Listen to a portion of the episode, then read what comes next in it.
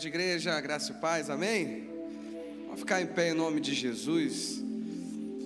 Você tem motivos para celebrar o Senhor nessa noite? Glória a Deus, queridos. Que bom que você está aqui nessa noite para juntos cultuarmos ao Senhor. Queria que você olhasse para duas ou três pessoas e falasse assim: ó, Deus está no controle de todas as coisas. Fala isso para ele, que ele, essa palavra vai servir para muita gente. Se tem gente que diz, ah, mas o, o diabo que que, que tá no controle é porque o mundo está com tanta coisa ruim. Não, não é isso não, irmão. Tem nada a ver. Deus está no controle de todas as coisas. O diabo só faz se Deus permitir. Se Deus disser basta, basta, acabou. Ele teve que pedir autorização para Deus para fazer alguma coisa na vida de Jó. Deus está no controle de todas as coisas. Precisamos confiar nele. Certamente, muitos milagres e maravilhas o Senhor fará. Amém? Se você puder levantar as suas mãos, levante as suas mãos e agradeça ao Senhor por esse dia. Obrigado, Senhor, porque as suas misericórdias se renovam a cada manhã, porque o Senhor é fiel. E nessa noite nós queremos te dar o nosso melhor. Nós queremos te dar a honra, a glória e o louvor para todos sempre, em nome de Jesus. Aplauda bem forte ao Senhor e vamos adorar a Ele, Nath. Boa noite, igreja. Vamos louvar a esse Deus que continua no controle de todas as coisas.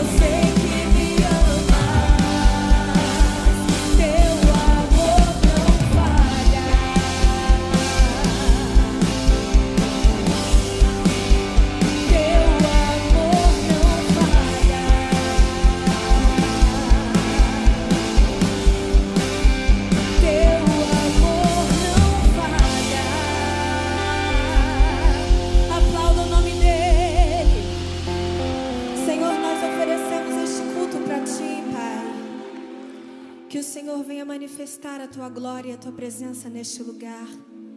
E também na casa daqueles que estão cultuando conosco pela internet, Senhor. Talvez no ambiente de trabalho, dentro de um hospital. Deus, pedimos, abre os teus céus sobre nós nessa noite.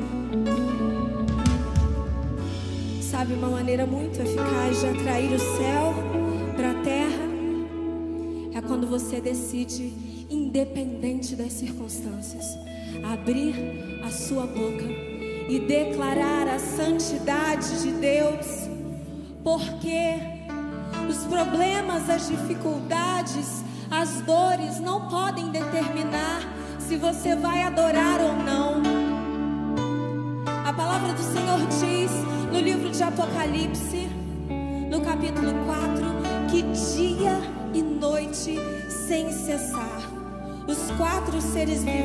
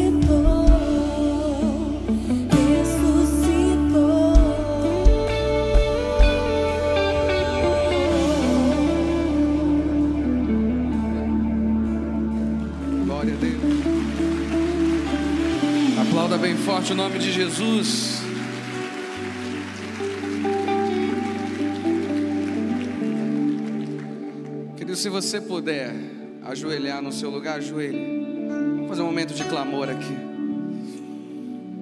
Quem não puder, fica à vontade.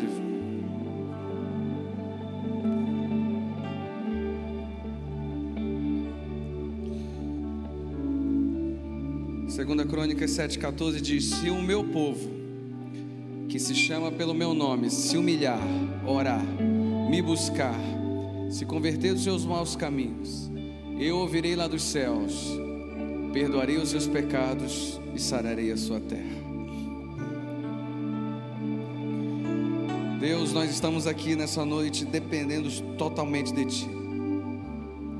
Nós acabamos de cantar, Deus que o Senhor venceu a morte, e que o Senhor vive para sempre, e para sempre é além do nosso cronos, é o kairos, é o teu tempo, é além do, do mundo natural. E que assim seja na vida de cada um, Deus. Se existe alguém enfermo, Deus, se existe alguém problemas de saúde seríssimos, pessoas com Covid, seja parente de alguém aqui, estabelece a cura agora em nome de Jesus. Nesse nome há poder. Se alguém, Deus, precisando de ânimo, tem entrado num, numa roda de depressão, ah, Senhor, traz, Senhor, ânimo na vida dessa pessoa agora, no nome de Jesus. Que o teu nome seja engrandecido, que o teu nome seja glorificado através de cada um, que cada transformação, cada vida restaurada seja um instrumento poderoso, Deus, de testemunho. Que o teu nome venha a ser engrandecido, Pai, nessa noite. Nós reconhecemos que tu és Deus e que não existe outro igual a ti. Te damos honra, glória e louvor para todos sempre, em nome de Jesus. Amém. Vamos aplaudir a Jesus bem forte, se você pode. Você pode sentar no seu lugar. Queridos, que alegria que você está aqui nessa noite. Queria conhecer quem está vindo pela primeira vez na Igreja Atitude. Tem alguém aqui com a gente hoje? Primeira vez que está vindo? Você pode ficar em pé só um pouquinho? Prometo que é só uma hora. Não, não é uma hora não. Fica em pé. A irmã até desistiu de ficar em pé. Não, não é uma hora. Não é uma hora não, irmão. Só fica em pé. A gente quer conhecer vocês. A gente queria dar um abraço em vocês, mas em tempos de fim de pandemia ainda não, né? Mas a igreja vai aplaudir a Jesus pela vida de vocês. Sejam muito bem-vindos. Depois de Jesus Cristo, vocês são as pessoas mais importantes para a gente. Sintam-se muito à vontade, tá bom? Tem vídeo aí? Tem? Então solta o vídeo. Olá, meu povo lindo, cheio de atitude. Quero convidar vocês a participar do nosso Congresso de Família, dia 28 de novembro, que será realizado totalmente online e teremos participação.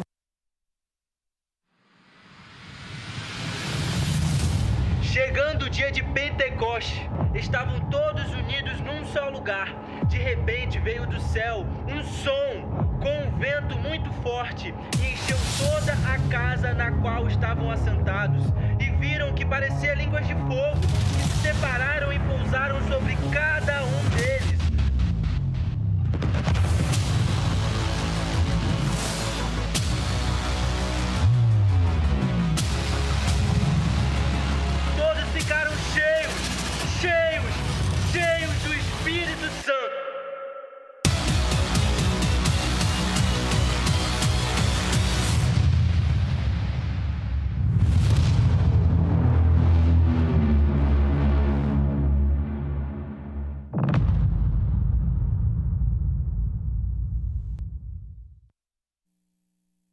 Foi? Quarta-feira que vem começa, né? No culto da resposta, pré-conferência já, Bill Então, tem jovem aqui? Claro que tem. Eu perguntei jovem, Silvio. Você é jovem, Silvio. Todos nós somos jovens. Eu falei que eu vou chegar com 80 anos fazendo gol de bicicleta, irmão. É. Quem me conhece sabe. Quem conhece aquele jogador Leonel Messi? Quem já ouviu falar? É a mesma coisa, irmão. É, quando você vê ele no Barcelona, ó, o pastor Felipe jogando, é a mesma coisa. então, queridos, começa quarta-feira que vem a conferência. Pastor Tiago Gomes está aí? Tem algum representante aí? Hein? Ah, tá. Então, quarta-feira que vem, vai, já começa. E a Gabriela Rocha vai estar aqui, né? Então, quarta-feira. Então, chegue cedo. Começa aqui, 20 horas mesmo? 20 horas. Tá? Queridos, que alegria saber que Deus tem sido tão bom com a gente, né? Em tempos de dificuldades. Tem aquele dia que é bom, tem aquele dia que não é tão bom, tem aquele dia que é mais ou menos. Como foi seu dia?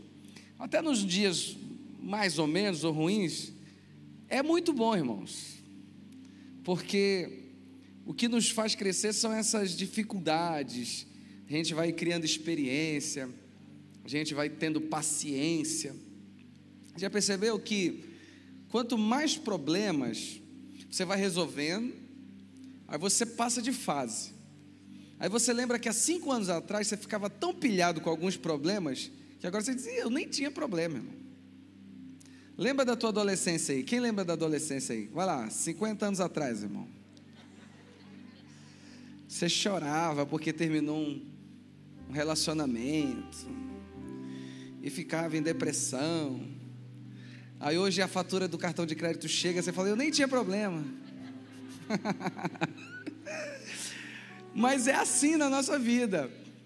Deus vai nos moldando, aí vem as pancadas, a gente vai crescendo e a gente passa de fase na vida ministerial, familiar, em todas as áreas. E depois a gente olha para trás e vê, olha, aquele problema nem era tão grande assim.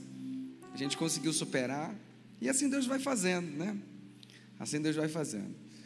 E eu quero dizer para você, querido, que em todas as áreas da nossa vida, Deus deseja nos abençoar. E a área financeira é a mesma coisa. Tem duas áreas na, na, na, na nossa vida como cristão que tem gente que acha que foi o diabo que inventou. Finanças e sexo. Tem gente que pensa assim que Deus criou tudo e na hora de criar o sexo ele fechou o olho e falou: "Diabo, faz aí". Nada a ver, irmão. Foi Deus que criou. Existe a, a normativa de Deus, divina. E era financeira a mesma coisa ah, o dinheiro é problema para muita gente. Não, não é não, o dinheiro é bênção. O amor ao dinheiro, o apego a ele, o reter o dinheiro que é o problema. E é por isso que a gente tem que falar com muita clareza nessa área. Porque se o problema é o amor ao dinheiro, a gente não pode ter amor ao dinheiro. O dinheiro vem sobre a sua vida para abençoar, ele vem com missão. Tudo, tudo que vem sobre as suas mãos, ele tem propósito. Ah, por que eu estou com esse dinheiro? Com alguma coisa é. Alguma coisa é para você fazer. Dentre tantas coisas que Deus vai te mostrar e esclarecer, dentre elas está semear. Tudo que a gente planta, a gente escolhe. É um princípio. Está na Bíblia. Não tem como. Está na Bíblia, irmãos. Está no Velho Testamento, está no Novo Testamento. Está atualizado. É o livro mais atualizado que eu conheço. A Bíblia.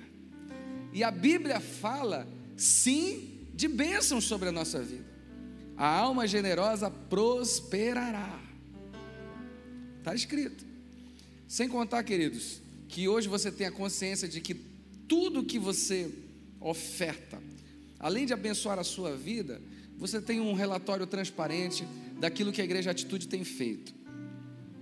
Olha só, esse templo aqui: ar-condicionado, luzes, tudo, tudo não é o anjo que vem para pagar, irmão. É a fidelidade do povo de Deus.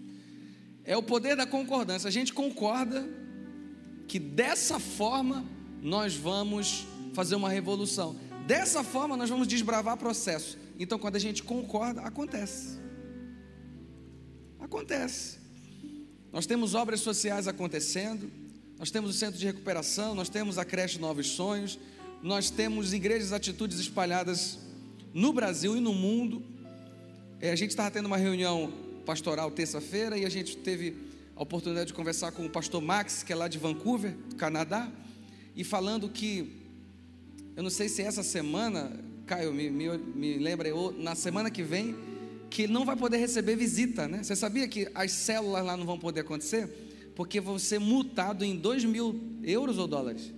Em dólares, por cada pessoa que visitar. Se você quer uma pessoa visitar a sua casa, não pode.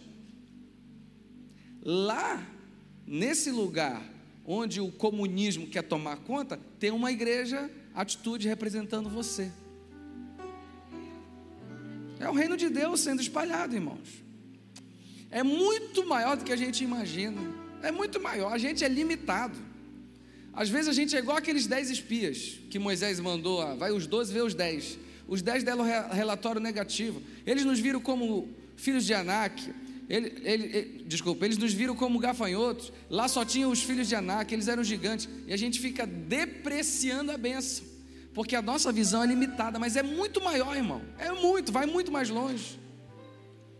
E com a fidelidade do povo de Deus é a mesma coisa.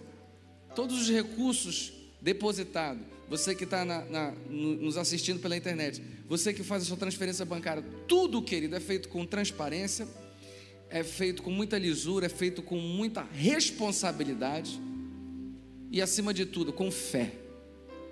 Porque sem fé é impossível agradar a Deus. Quem é aqui da época lá que a gente era na igreja do Rio Mar? Quem é dessa época aqui? Sério, só isso? Quantos lembram que a gente tinha três cultos lotados e não dava mais gente lá? E tinha um jumento que corria atrás da gente lá no, no estacionamento. É, uma vez ele, ele queria atrás de mim. Falei, tá barrado, Satanás, vai para lá. a gente tem história para contar. Queridos, era, era loucura achar que a gente vinha para um lugar como esse. Loucura de preço. Um dos metros quadrados mais caros do, do, do mundo na Barra da Tijuca. Mas um homem maluco acreditou fé. E o povo veio atrás. Então, por isso que eu te falo, querido, é feito com fé. E muita coisa boa está acontecendo. Muita coisa boa ainda você vai se surpreender de coisas que estão acontecendo na igreja. Apenas, querido, acredite. Acredite que você vai ser abençoado, mas não faça isso ah, só porque eu vou ser abençoado, não, porque você vai ser um participante de um grande projeto. E você não vai ficar de fora do mover de Deus, você não vai ficar de fora. Eu duvido, você é inteligente. Você sabe que Deus está fazendo, você vai ficar, você vai ficar por dentro. Então, queridos, nesse momento, vamos ofertar Adoração. Vamos continuar. A gente adora cantando, a gente adora se prostrando, a gente adora ofertando. É adoração. Adoração é serviço, é amor, é compromisso. E dízimo é 10% de tudo aquilo que vem sobre as nossas mãos. Se você que está na internet deseja ofertar também, tem as contas bancárias aí na tela do seu computador, do seu telefone. Pode fazer transferência bancária, tem o QR Code também. Lá atrás, irmãos, nós temos máquina de débito e crédito, onde você pode ofertar também. Enquanto a gente vai estar cantando uma canção, vamos fazer o que a Bíblia diz: Deus ama quem dá com alegria. Tem que ser com alegria. Tem um amigo meu que ele falou que uma vez deu uma oferta e ficou uma semana em depressão. Falei, por que você deu, irmão? Não é para dar. Deus ama quem dá com alegria. Faça de coração, consciente, que você vai ser muito abençoado. E Deus tem grandes promessas para a sua vida. Amém? Vamos ofertar e adorar.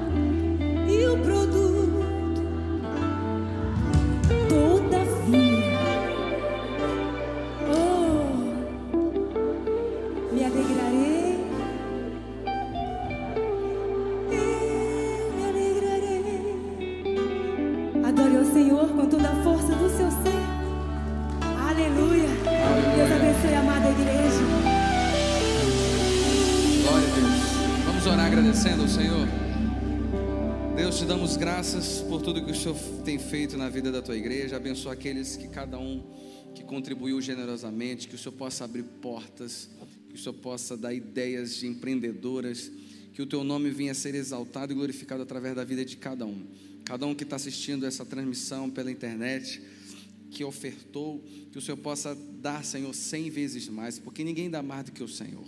E que tudo que vier sobre as mãos do teu povo venha com um propósito e sempre com a disposição de semear. Nós te agradecemos em nome de Jesus. Amém. Queridos, vamos ouvir a palavra? Queria chamar aqui o pastor Caio. Vamos receber esse servo de Deus aí com um forte aplauso. Tem alguém da rede azul aí? Falaram que a rede azul é a rede mais ou menos, é isso mesmo? Não, não é, não é possível, né? É a melhor rede que tem. Queridos, deixa eu dar um aviso para vocês. Dia 25 do 11, o pastor Antônio Júnior vai estar aqui ministrando com a gente. Houve um, um, uma divergência de agenda é, entre ele e a, e a secretaria da igreja, mas dia 25 ele vai estar aqui. Mas eu tenho certeza que hoje, nessa noite, Deus vai sacudir a sua vida. Amém? Pastor Caio, está contigo. Boa noite. Boa noite. Que felicidade poder estar aqui com vocês. Final do ano está chegando, né, gente? A gente já está montando árvore de Natal, enfeitando as coisas. Daqui a pouco vai estar tocando aí na sua TV, né? Já é Natal. Lembra dessa musiquinha? Chata. Todo ano a gente ouve isso, né? Final do ano está chegando. Se você parar para pensar, hoje faltam 50 dias para o final do ano. 50 dias para o final do ano, e esse foi um ano diferente, né? Pandemia, isolamento social, um monte de gente que infelizmente acabou morrendo, um monte de gente que passou por essa doença e venceu. E a gente vai chegando nesse tempo, a gente vai fazendo aquela avaliação, né? Como é que foi o nosso ano? O que, que aconteceu? Quais foram as vitórias que eu tive? Quais foram as derrotas que eu tive que viver durante esse ano? começa a gente também começa a agradecer a Deus, né, por aquilo que a gente conquistou e também começa a planejar aquilo que a gente não conquistou. Eu tenho certeza que lá em 1 de janeiro, você fez uma série de planos que talvez por conta da excepcionalidade desse ano, você não conseguiu cumprir. Mas tem gente que vai chegando agora no final do ano e a, a pessoa já joga a toalha. Ela diz assim, ó, ah não, Agora não tem tempo para mais nada. Ah, não. Esse ano foi um ano morto. Ah, não. Aquela promessa que Deus tinha para minha vida não se cumpriu. E aí, ele se esquece que apesar de tudo, apesar que o tempo passou, apesar de tudo que nós vivemos, Deus ainda pode nos surpreender. Você crê que Deus pode te surpreender? E eu vim aqui nessa noite para te dizer o seguinte: a promessa que Deus tem para a tua vida, ela vai se cumprir. A vitória que você espera, ela vai chegar. O milagre que você tem orado, Deus vai liberar. Você crê nisso? E a gente vai ver uma história. Pastor Felipe deu até spoiler aqui. Abra lá sua Bíblia, livro de Números, capítulo 13. Números capítulo 13. A gente vai estar lendo aqui um pouquinho da história de Caleb. 13, a partir do versículo 26. 13, 26. Diz assim a palavra de Deus. Então eles retornaram a Moisés e a Arão e a toda a comunidade de Israel em Cádiz, no, de, no deserto de Parã, onde prestaram relatórios a ele e a toda a comunidade de Israel, e lhes mostraram os frutos da terra. E deram o seguinte relatório a Moisés: Entramos na terra a qual você nos enviou, onde manam leite e mel. Aqui estão alguns dos frutos dela. Mas o Senhor, mas o povo que vive lá é poderoso, e as cidades são fortificadas e muito grandes. Também vimos descendentes de Enaques. Os amalequitas vivem no Negueb, os hititas, os jebuseus e os amorreus vivem na região montanhosa, os cananeus vivem perto do mar, junto ao Jordão. Então Caleb fez o povo se calar perante Moisés e disse: Subamos e tomemos posse da terra, é certo que venceremos. Mas os homens que tinham ido com ele, aqueles dez espias né, que o pastor Felipe falou aqui, disseram: Não podemos atacar aquele povo, é mais forte do que nós. E espalharam entre os israelitas um relatório negativo acerca daquela terra. Disseram: A terra para a qual fomos em missão de reconhecimento devora os que nela vivem. Todos os que vivem, todos os que vimos são de grande estatura. Vimos também gigantes, os descendentes de Enac, de quem, diante de quem parecíamos gafanhotos a nós e a eles. Anda mais um pouquinho na sua Bíblia e vai lá para Josué, capítulo 14. Rapidamente, Josué capítulo 14, no versículo 6. É a conclusão dessa história. 14, 6. Os homens de Judá vieram a Josué em Gilgal, e Caleb, o filho do Quenezeu, Jefoné, lhe disse: Você sabe o que o Senhor disse a Moisés, homem de Deus, em Cades Barneia, sobre mim e sobre você? Eu tinha 40 anos quando Moisés, servo do Senhor, me enviou de Cades Barneia para espionar a terra. Eu lhe dei um relatório digno de confiança, mas meus irmãos israelitas que foram comigo fizeram o povo desanimar de medo. Eu, porém, fui inteiramente fiel fui inteiramente fiel ao Senhor, o meu Deus. Por isso, naquele dia, Moisés me jurou: certamente a terra em que você pisou será uma herança perpétua para você e para os seus descendentes, porquanto você foi inteiramente fiel ao Senhor, o meu Deus. Pois bem, o Senhor me manteve vivo como me prometeu. E foi há 45 anos que ele disse isso a Moisés, quando Israel ainda caminhava pelo deserto. Por isso, aqui estou hoje, com 85 anos de idade. Ainda estou tão forte como no dia em que Moisés me enviou, e tenho agora tanto vigor para ir à guerra como tinha naquela época. Dê-me, pois, a região montanhosa que naquela ocasião o Senhor me prometeu. Na época, você ficou sabendo que os Enaquins lá viviam com as suas cidades grandes e fortificadas. Mas se o Senhor estiver comigo, eu os expulsarei de lá, como ele prometeu. Deus, fala aos nossos corações, nós queremos ouvir a tua voz, em nome de Jesus. Amém, amém.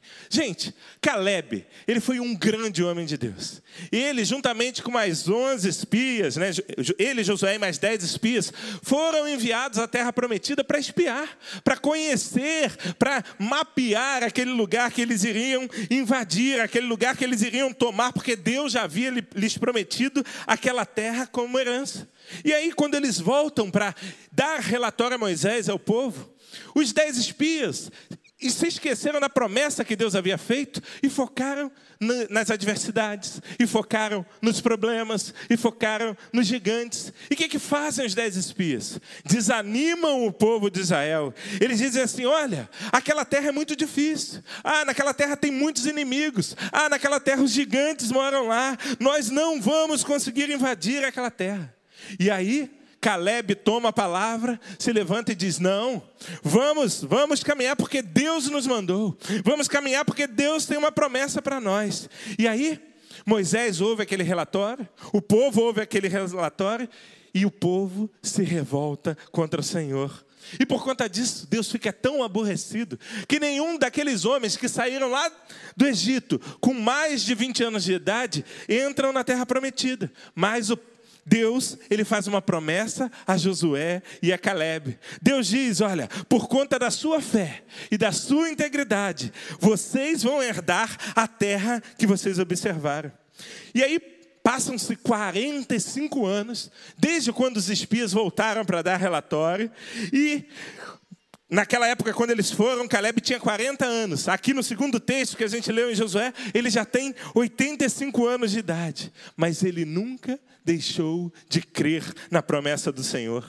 Ele nunca deixou que os, o tempo matasse os seus sonhos. Ele nunca deixou de se preparar para a conquista que Deus lhe havia dado. Sabe por quê? Porque ele sabia que, independente do tempo, independente dos problemas, independente das lutas, a promessa iria se cumprir. E eu quero tirar pelo menos três lições desses dois textos que nós vimos aqui. Lemos aqui juntos. Em primeiro lugar, a promessa vai se cumprir, mas você precisa enxergar além da adversidade. A promessa vai se cumprir, mas você precisa enxergar além da adversidade. Moisés manda os espias, eles chegam no lugar, eles observam a terra e eles trazem um relatório dizendo: olha, a gente não vai conseguir.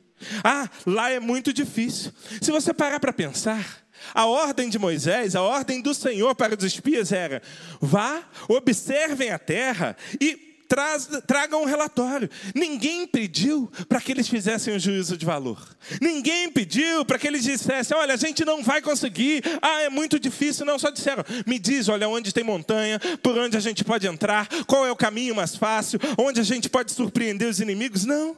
Deus já havia prometido aquela terra àquele povo. Então, os espias precisavam ir lá e encontrar as condições, é, as, as, as, boas condições para eles tomarem posse daquela terra.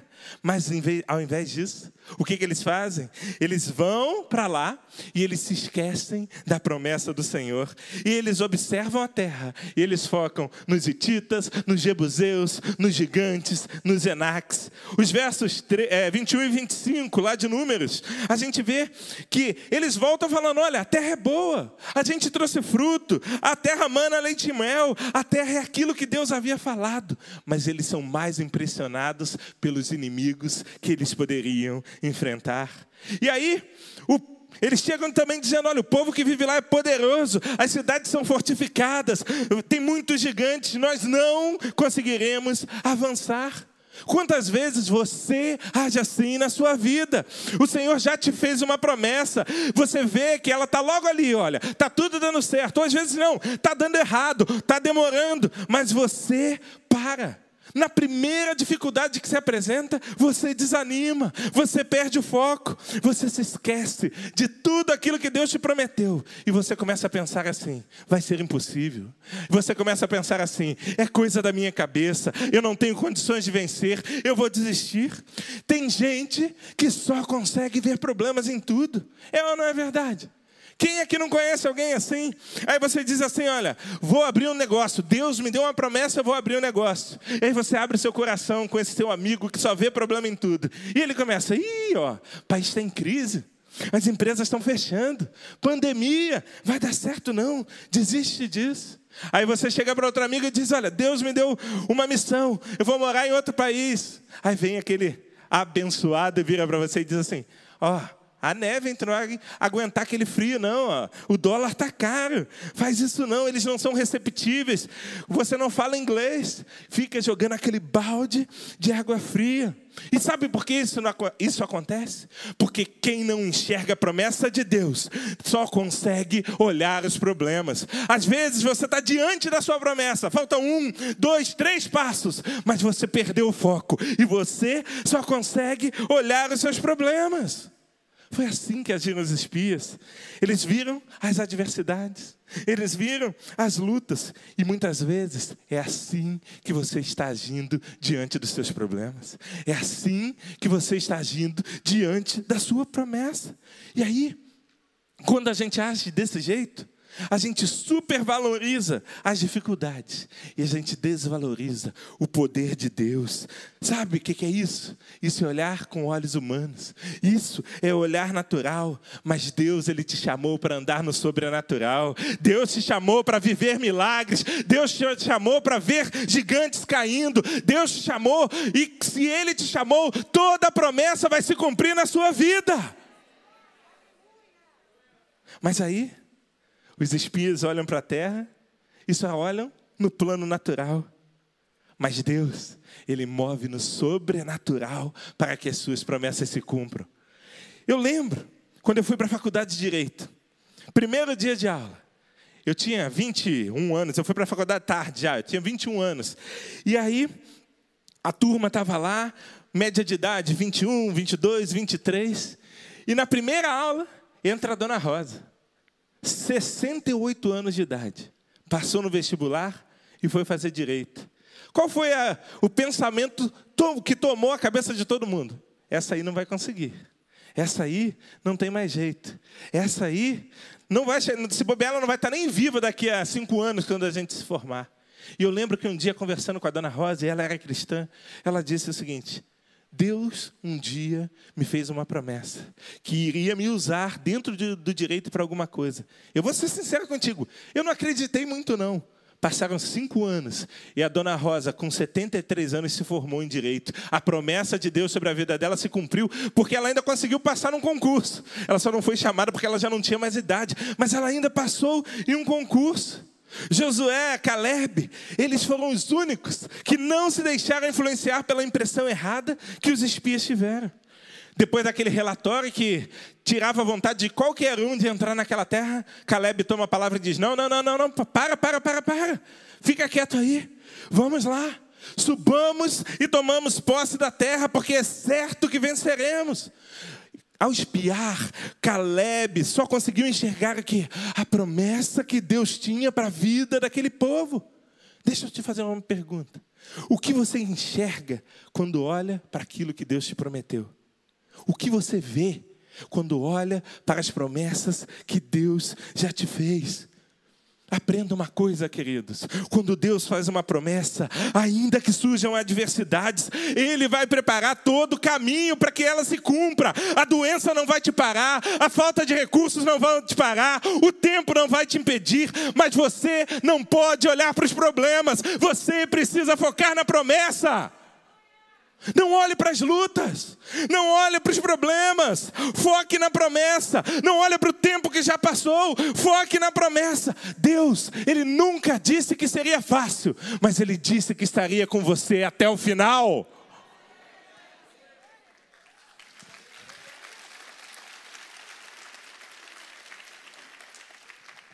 Agora, tem uma coisa que pode te impedir de viver a promessa de Deus. E é uma coisa: a falta de fé. Se o seu coração tiver sem fé, se a sua, é, se você tiver des, descrente, a sua falta de fé vai te impedir. Porque a promessa que Deus tem para você depende de você fazer a tua parte. E se você não acredita, você já não avança. Se você não acredita, você já não luta. Se você não acredita, você é paralisado.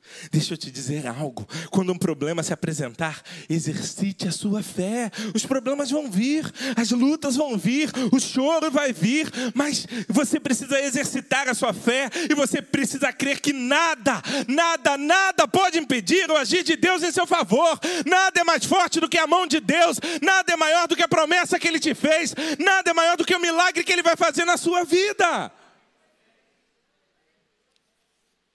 Mas em segundo lugar, a promessa vai se cumprir. Mas não será pela força do seu braço, é pela mão do Senhor. Não será pela força do seu braço, é pela mão do Senhor. Quando nós olhamos lá para o versículo 12, 12 já de Josué, vemos que Caleb, por mais que ele tivesse se preparado para a batalha, por mais que ele fosse um guerreiro experiente, ele entendia e ele declarava que somente o Senhor lhe faria vencedor. Ele tinha consciência que, independente da sua força, independente do seu conhecimento, que, independente da, da, sua forma física, era necessário guardar a dependência do Senhor. Ele declara lá: Olha, o Senhor me conservou, o Senhor falou essa palavra, o Senhor será comigo. Ele sabia que o único que poderia garantir a promessa era Deus. Ainda que a promessa esteja tão distante, ainda que a sua promessa pareça que não vai acontecer, ainda que ela esteja muito distante, muito longe da realidade que você está vivendo, você precisa usar a sua fé para enxergar além do que os seus olhos naturais conseguem ver. Hebreus 11:1 ele diz: "A fé é o firme fundamento das coisas que se esperam e a prova das coisas que nós não vemos.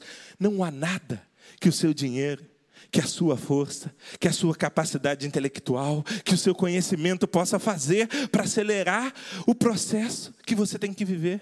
Mas sabe qual é o problema? A gente não gosta de processo. A gente quer pular da promessa para a benção. Só que a gente se esquece que se a gente está aqui no alto de um monte e a promessa de Deus está num monte mais alto, a gente não vai conseguir saltar daqui para lá. A gente precisa muitas vezes descer no vale e a gente não quer descer do vale. Mas o vale é lugar de tratamento, o vale é lugar de amadurecimento, o vale é lugar de cura. O vale, o vale é lugar onde a gente aumenta a nossa fé. Não há nada que a gente possa fazer para acelerar o processo que Deus tem para nós até que a nossa promessa chegue. Sabe o que você precisa para que a palavra se cumpra? Você precisa apenas de uma palavra do Senhor e da certeza que Ele te, que Ele te conduzirá até o cumprimento da promessa. Ele diz lá no Salmo do 23 que ainda que eu ande pelo vale da sombra da morte, Ele estará ao meu lado. E aí, a gente volta para o texto. Se a gente olhar de maneira natural, a situação de Caleb era boa, não. Ele já era velho. Aquele, aquela cidade era tomada por guerreiros, por gigantes. Ele já tinha 80 anos, né? muito tempo havia se passado. Tudo indicava que não tinha mais jeito. Mas Sabe o que é o mais belo dessa, desse texto que a gente acabou de ler? É maravilhoso saber que, mesmo em tempos ruins, mesmo em condições adversas, Pela força do Senhor, você é capaz de fazer tudo aquilo que Ele te chamou para fazer. Então, se Ele te deu uma promessa, olha, você vai conquistar isso. Na mão, sob as mãos dele, você vai conquistar. Ah, você vai construir isso. Sob a bênção dele, você vai construir. Ah, você vai ver o seu marido na casa de Deus. Sob a orientação do Senhor, você vai ver o milagre acontecer. Porque nas mãos dele, você é capaz de fazer tudo aquilo que Ele te chamou para fazer. Quais são as promessas do Senhor para a sua vida? Ainda que elas não tenham se cumprido, entenda, não há nada que você possa fazer pela sua força. Mas tudo que você precisa para uma promessa se cumprir já foi liberado por Deus. Tudo que você precisa para a tua promessa se cumprir já foi liberado por Deus. Você precisa apenas confiar e crer que no tempo certo ele te. Ele te conduzirá à vitória. Ele tem vitória, Ele tem bênção. Eu não estou dizendo que a nossa vida é só de bênção, só de vitória, mas se Ele tem promessa, Ele vai te levar até a vitória. Terceira lição que eu tiro com esse texto: a promessa vai se cumprir, mas não deixe o tempo apagar a sua determinação. Não deixe o tempo apagar a sua determinação. Caleb era um homem determinado. Ele sabia qual era a promessa de Deus para a vida dele. E ele não aceitaria nada menos do que a sua promessa. 45 anos passaram. Ele viu toda aquela geração que, saiu com ele do Egito morrer no deserto. Inclusive os espias morreram no deserto. Mas mesmo assim, ele nunca perdeu o foco. Mas mesmo assim, ele nunca se esqueceu da promessa que Deus tinha para ele. Sabe, ele, aquele você, quando olha ali o livro de Josué, a entrada do povo na terra prometida, não foi fácil, não, queridos. Tiveram batalhas, pessoas morreram, lutas aconteceram, mas isso não foi capaz de apagar a determinação de Caleb. Ele envelheceu na idade, mas ele permaneceu jovem no espírito. A nossa geração hoje tem tanto jovem que é velho no espírito. Você fala assim: ó, vamos dar uma caminhada. Ah, estou cansado. Ah, vamos ali jogar uma bola. Estou cansado. Ah, vamos para a igreja às seis da manhã para orar. Ah, eu quero dormir um pouco mais. Tem gente que é velho no espírito, né? Tem 15, 18, 20, 30 anos, mas tem cabeça de 70. E aí a gente vê que Caleb não. Caleb estava com 85 anos, mas ele diz: Olha, eu envelheci, mas o meu vigor é o mesmo, a minha força é a mesma. Eu posso lutar hoje com 85 anos de idade do mesmo jeito que eu lutava aos 40 anos. Então, olha, eu vou lá, Josué, eu vou lá em Hebron e eu vou expulsar aqueles gigantes e vou pegar aquilo que é meu por herança. Aí você pensa na cena. Lembra que o povo que saiu do Egito com Caleb já tinha morrido. E Caleb só sobreviveram de 20 anos para baixo. Estava ali, eles deviam ter hoje em torno de 40. E Caleb falando lá com Josué: Josué, eu vou lá, hein? Eu vou expulsar aqueles gigantes. E os mais, ve... os mais novos falando assim: Acho que o velhinho hoje não tomou remedinho, né? Não está bem, não. Não está muito legal hoje, não. Mas a determinação de Caleb permaneceu viva no seu coração, porque ele sabia que o plano de Deus era que ele estivesse no lugar da promessa. Queridos, se a sua determinação para, apaga antes de você estar, antes de você estar no lugar da promessa, você nunca será plenamente feliz. Você nunca será plenamente realizado. Às vezes, Deus fez promessas claras para a sua vida. Mas o tempo foi passando, você não viu a promessa se cumprir, e aí você foi desanimando, você foi entristecendo, você foi perdendo o foco, você começou a achar que não dava mais para acontecer. E a gente vive hoje no tempo da geração fast food. A gente quer tudo para agora. iFood, Netflix. Né? Hoje, hoje eu estava me reparando. Eu fui no shopping comprar um açaí. Demorou cinco minutos para fazer meu açaí. Eu já estava assim, meu Deus, que demora. Por que isso? A gente quer tudo rápido, né? Nós somos imperativos. Mas a gente precisa entender que o Kairos é diferente do Cronos. O Cronos é o nosso tempo humano, 24 horas por dia, mas o tempo de Deus é diferente do nosso. E se a gente não entende isso, quando a, começa, quando a promessa começa a demorar, não importa a palavra que Deus liberou, você queima etapas. Tem muita gente aqui que tem se contentado com o bom, quando Deus tem um excepcional preparado para a sua vida. Ah, esse namoro tá bom, Deus tem um excepcional para você. Ah, esse emprego tá bom, Deus tem um excepcional para você. Ah, esse nível de fé e de comprometimento com Deus tá bom, Deus tem algo excepcional para você. Deus não te fez para viver o bom, você foi criado para viver o excepcional, o melhor dessa terra. O tempo o tempo. O tempo é o maior exterminador das promessas de Deus. Sabe por quê? Porque o tempo mina a nossa capacidade de enxergar a promessa.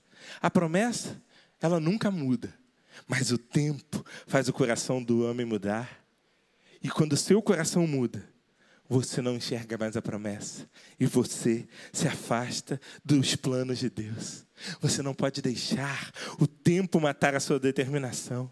Você precisa estar como Caleb, preparado para a batalha, falando: Senhor, olha, está demorando, mas eu estou aqui, eu estou me preparando, eu estou estudando, eu estou orando, eu estou buscando mais o Senhor. Sabe por quê? Se seu coração estiver em Deus e os seus olhos estiverem focados na promessa, não existirá gigante que possa te impedir de ver a promessa se cumprir na sua vida.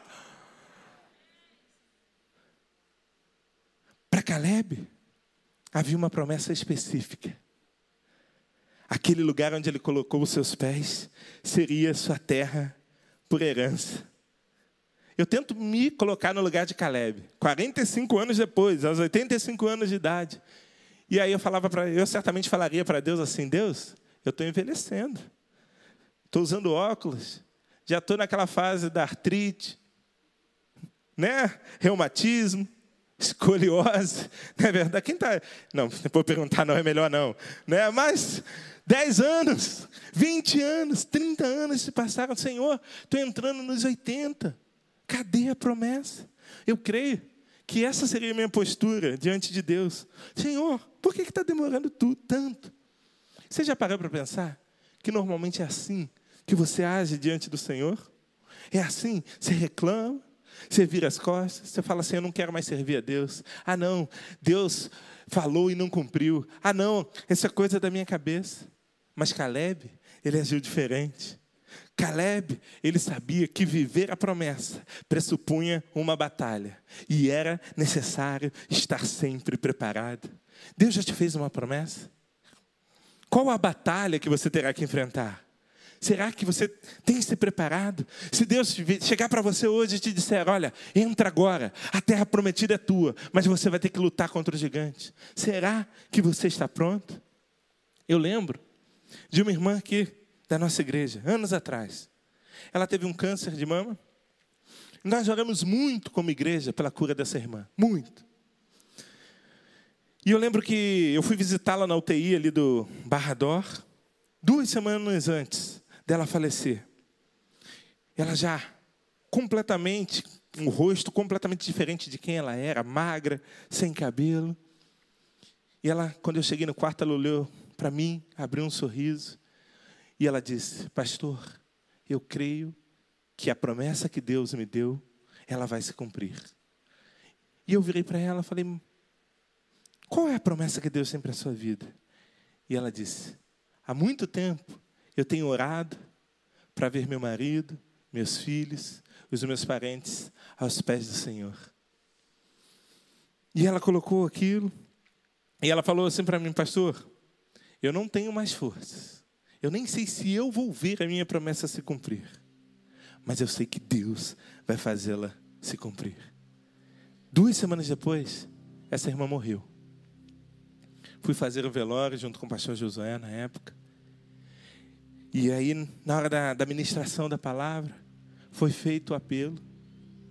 E o esposo, os dois filhos, a mãe e a irmã daquela irmã, daquela irmã se renderam aos pés do Senhor, ao lado daquele caixão, e tá, estão caminhando na, na, casa de Deus, na, na família de Deus. Sabe por quê, queridos? Porque a promessa vai se cumprir. Talvez você nem veja, mas a promessa vai se cumprir.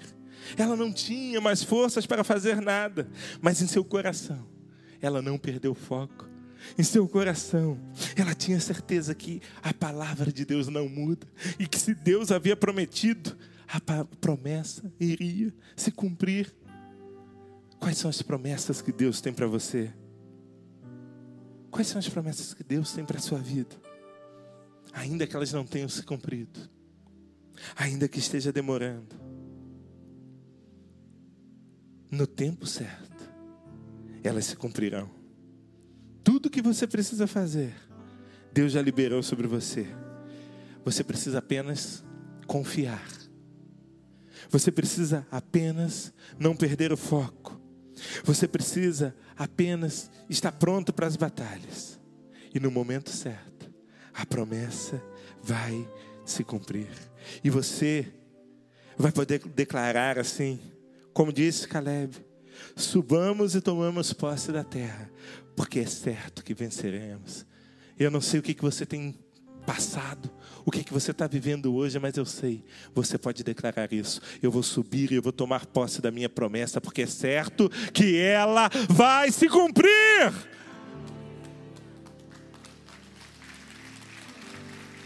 Curva a sua cabeça.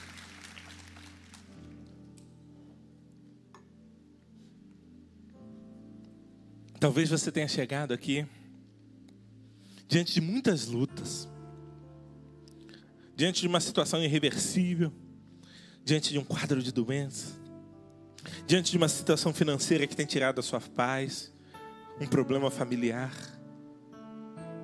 E você está tão envolto, tão submerso nos seus problemas, que você já nem lembra das promessas que Deus te fez.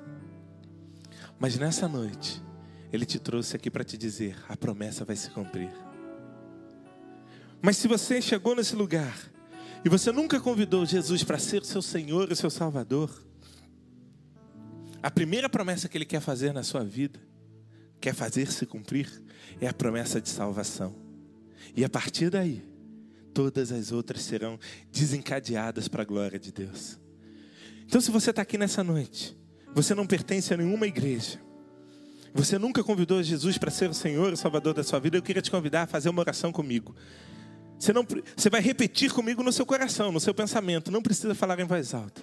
Mas repita assim comigo: Senhor Deus, eu abro o meu coração e eu te convido para ser o meu Senhor e o meu Salvador. Escreve meu nome no livro da vida, perdoa os meus pecados e faça com que todas as promessas que o Senhor tem para mim possam se cumprir. Em nome de Jesus. Amém. Amém. De ainda de olhos fechados, eu quero fazer uma pergunta. Alguém aqui nessa noite que fez essa oração comigo? Levante uma de suas mãos. Alguém? Deus abençoe, mas Deus abençoe, Deus abençoe, Deus abençoe, Deus abençoe, Deus abençoe, Deus abençoe. Ah, mais alguém? Levante uma de suas mãos. Eu quero orar pela sua vida. Mais alguém? Deus te abençoe. Há mais alguém? Deus te abençoe. Há mais alguém que, que repetiu essa oração comigo, convidando a Jesus para ser o seu Senhor e Salvador? Levante. Deus abençoe lá atrás. Deus abençoe também mais atrás. Há mais alguém? Deus te abençoe. A gente vai estar cantando uma canção. E eu queria pedir um favor a cada um de vocês que levantou a sua mão. Nós, como igreja, queremos te conhecer. Eu, como pastor, quero orar pela sua vida. Então, enquanto a gente canta uma canção, eu queria te convidar para que você venha até aqui à frente. Um dia eu fiz isso. Um dia todos aqueles que convidaram Jesus para ser Senhor e Salvador da vida deles vieram aqui. Isso é uma expressão pública da decisão que você tomou nessa noite. Então, igreja, fica de pé no seu lugar. E se você levantou a sua mão, vem até aqui que eu quero orar por você aqui na frente. Vem até aqui, não tenha vergonha. A gente vai estar aqui, tem algumas pessoas que vão orar por você para te receber, mas vem até aqui, todos aqueles que levantaram a sua mão.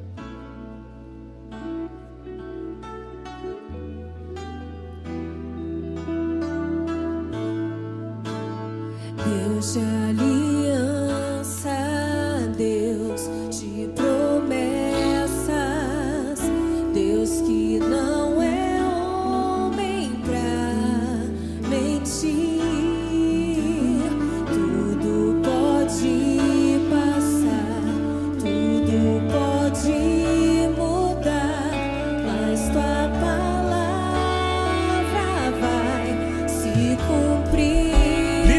célula, todos os líderes de célula que estiverem aqui, por favor, Pra gente orar por essas pessoas. Me ajudem aqui. Deus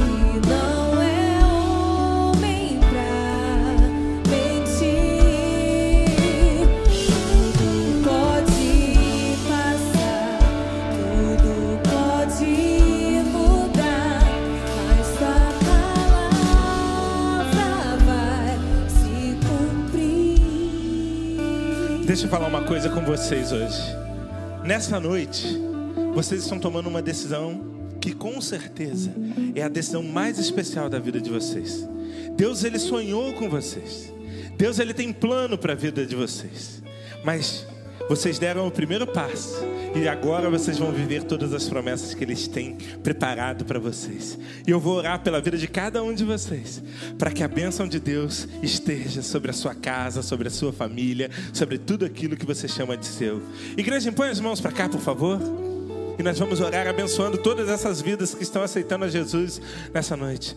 Pai de amor, muito obrigado, Deus, por tantas vidas que decidiram, ó Pai, receber a promessa da salvação. E eu te peço, Senhor, que o Espírito Santo de Deus tome a vida deles, que o Senhor possa estar selando, ó Pai, com o selo do Espírito, e que a partir de agora, Deus, eles possam não apenas fazer parte da família de Deus, mas também viver tudo aquilo que o Senhor sonhou, tudo aquilo que o Senhor preparou, tudo aquilo que o Senhor um dia, Deus, planejou para a vida deles. E eu sei, ó Deus, que os planos do Senhor são planos de vida e não de morte, são planos de bênção e não de maldição, são planos de prosperidade e não de pobreza. E ó Pai, eu te peço, se alguém aqui precisa de um milagre, que o Senhor venha com teu milagre nesse momento e que daqui saiam testemunhos de grandes coisas que o Senhor vai fazer através da vida deles. Nós te damos graças, ó Pai, por uma noite tão, Espírito nesse lugar,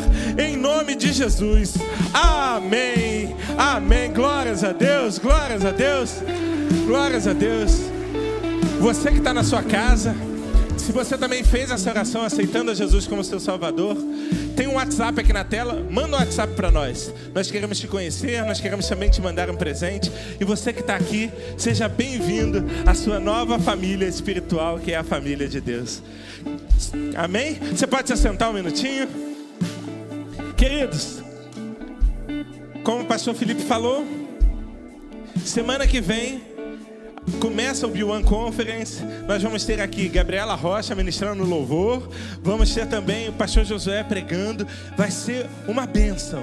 Então chegue cedo, não deixe de vir, porque Deus vai falar contigo. Amém? Amém? Glória a Deus. Vamos orar encerrando esse culto. Deus, obrigado porque o Senhor esteve aqui conosco. Obrigado porque foi noite de salvação. E obrigado porque o Senhor reafirmou em nós todos os planos, todos os sonhos e todas as promessas que o Senhor tem para a nossa vida. Obrigado porque o tempo não vai ser capaz de roubar a tua promessa. Obrigado, Senhor, porque é pela Sua mão e não pela nossa força. Obrigado, Senhor, porque nós temos a certeza que todas as promessas vão se cumprir e que o amor de Deus, o Pai, a glória do nosso Senhor Jesus Cristo e as benditas consolações do Espírito Santo de Deus sejam com todo o povo de Deus aqui nesse culto e reunido em toda a face da terra, desde agora e para todo sempre. Amém. Deus te abençoe, querido.